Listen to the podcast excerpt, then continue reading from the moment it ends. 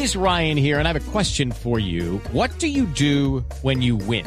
Like, are you a fist pumper? A woohooer, a hand clapper, a high fiver. I kind of like the high five, but if you want to hone in on those winning moves, check out Chumba Casino. At ChumbaCasino.com, choose from hundreds of social casino style games for your chance to redeem serious cash prizes. There are new game releases weekly, plus free daily bonuses. So don't wait. Start having the most fun ever at ChumbaCasino.com. No purchase necessary. BGW. Void were prohibited by law. See terms and conditions. 18 plus.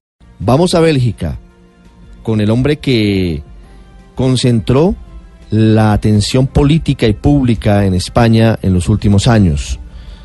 Hoy se encuentra fuera de su país, fue presidente de Cataluña y está hoy investigado por la justicia española y es eh, quien ha sido muy controvertido por lo que significó en su momento el manejo de la independencia de esa región autonómica de España.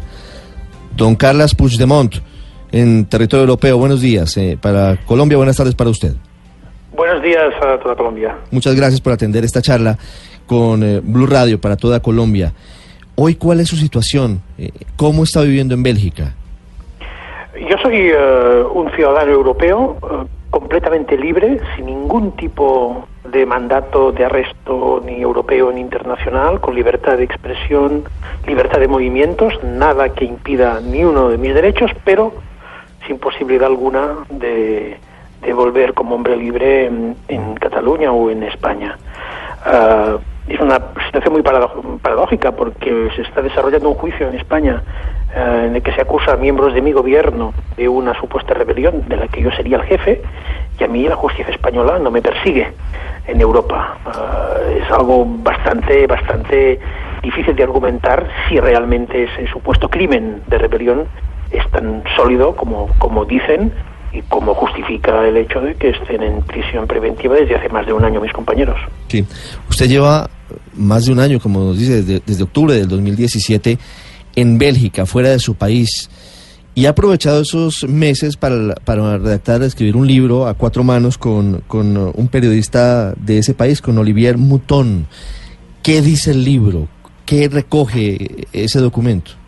Eh, ese libro es eh, fruto de una necesidad de explicarnos. Eh, nosotros tenemos en Cataluña, evidentemente, y una parte de España, bastante conocimiento de lo que sucede, lo que sucedió y lo que puede suceder, pero en Europa en general no había un conocimiento muy preciso de por qué, por qué un país como Cataluña había emprendido esa marcha compleja, difícil, hacia la independencia y se abrían muchos interrogantes a los que yo debía responder cada vez que doy una charla, una conferencia o una entrevista en algún medio internacional, preguntas que, que deben ser respuestas desde nuestra ah, perspectiva. Por tanto, no es tanto un libro dirigido a los catalanes ni a los españoles, sino sobre todo es una carta abierta a los ciudadanos europeos para que puedan entender mejor un asunto muy complejo. Ah, en un momento del libro eh, yo digo, a lo mejor el amor a primera vista existe, pero la verdad al primer clic no. Y ahí hay que hacer un pequeño esfuerzo de conocimiento de por qué, por qué ah, una sociedad como la catalana decidió en su momento emprender ese camino. Pues eh, el libro es, es el fruto de, ese, de esta necesidad de dirigirme a un finlandés, a un escocés, a un, a un sueco que se se preguntan seguramente muchas cosas que también se preguntan colombianos, ¿no? ¿Por qué Cataluña, una, región aparentemente rica, próspera, se, se ve la necesidad de prender ese camino? Eh, señor Puigdemont, esta pregunta se la hago desde Madrid. El libro, como decíamos, se titula La crisis catalana y el subtítulo es Una oportunidad para Europa. Usted sostiene que esta es una oportunidad para eh, mejorar algunos aspectos y que puede hacer mejorar a Europa en algunos aspectos, pero sin embargo, eh, pasado el tiempo y viendo lo que ha pasado prácticamente en estos dos años, no parece que el proceso independentista de Cataluña haya recabado un apoyo, al menos en las instituciones europeas y al menos en quienes gobiernan y en quienes dirigen los designios del continente europeo. ¿Usted cree, usted por qué cree que eso eh, puede haber sido así? Usted tiene razón, es verdad, tampoco es ninguna sorpresa que las instituciones europeas eh, actúen más como una patronal de estados que no como un sindicato de ciudadanos. No, esto ya lo sabíamos, ah, por tanto en ese sentido no hay ninguna sorpresa. Lo que sí eh, quiero decir cuando hablo precisamente de una oportunidad para Europa, queremos señalar que hay una, ah, una debilidad en la democracia europea cuando actitudes que son claramente autoritarias o que violan derechos fundamentales dentro del seno de la Unión no merecen ningún tipo de comentario por parte de la Unión Europea, que por otro lado es muy valiente cuando se trata de regiones fuera de la Unión Europea, cuando se violan derechos fundamentales.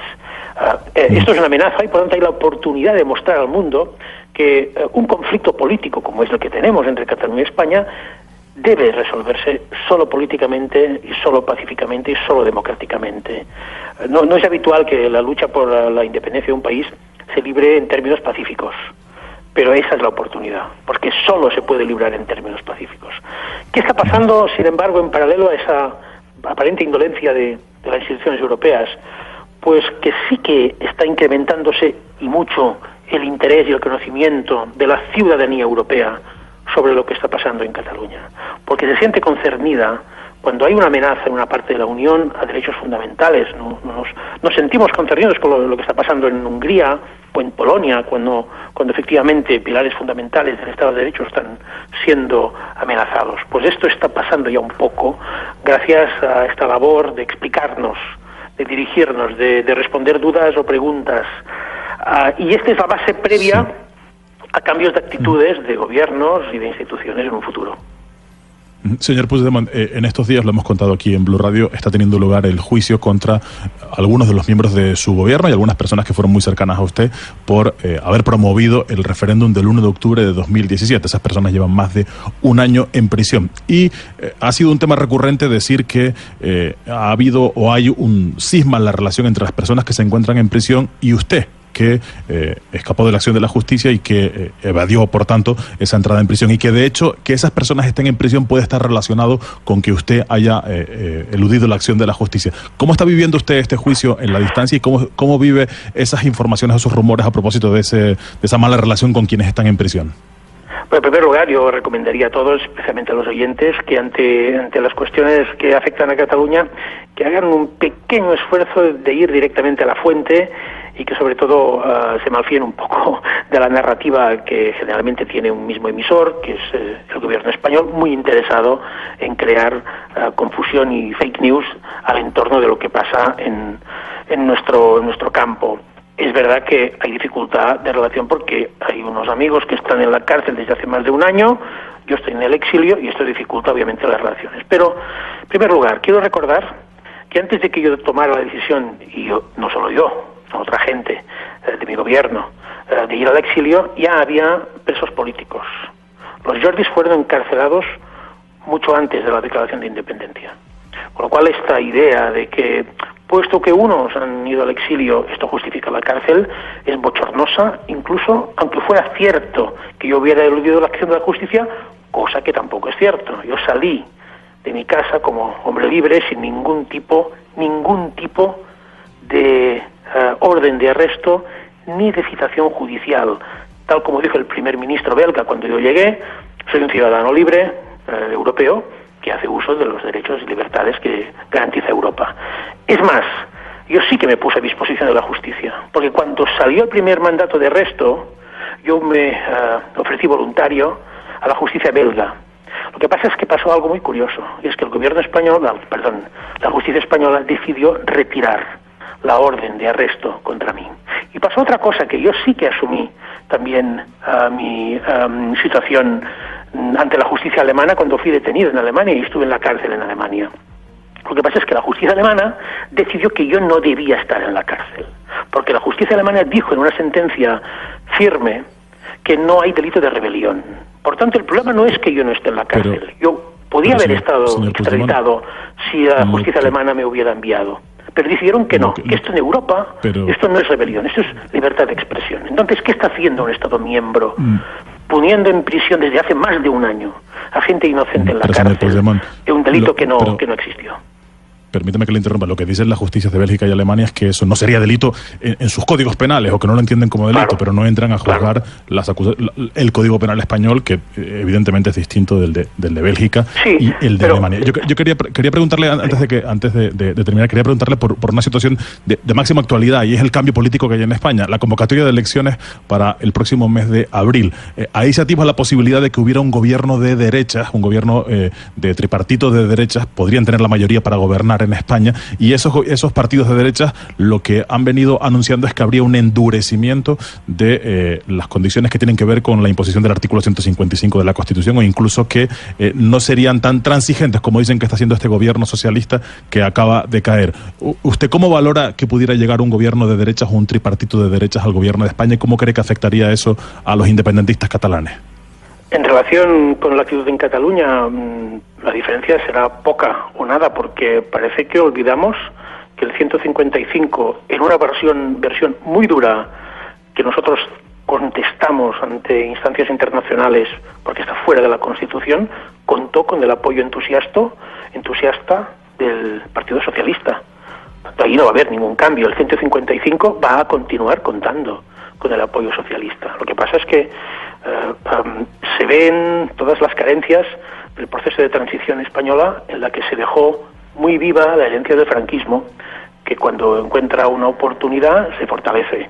Mm, yo me parece bastante curioso que se especule con una utilización a la carta de un artículo de la Constitución española que, hombre, debería ser quizá un poco más serio, porque debe haber una justificación para utilizar el artículo 155. No bastaría, no debería bastar con una discrepancia ideológica, puesto que no me gusta el gobierno que hay en Cataluña, no me gusta lo, que los catalanes han votado, vamos a aplicar el 155, a ver si así cambiamos el gobierno y cambiamos las mayorías parlamentarias. Hombre, esto es muy poco serio para tratarse de una democracia ejemplar.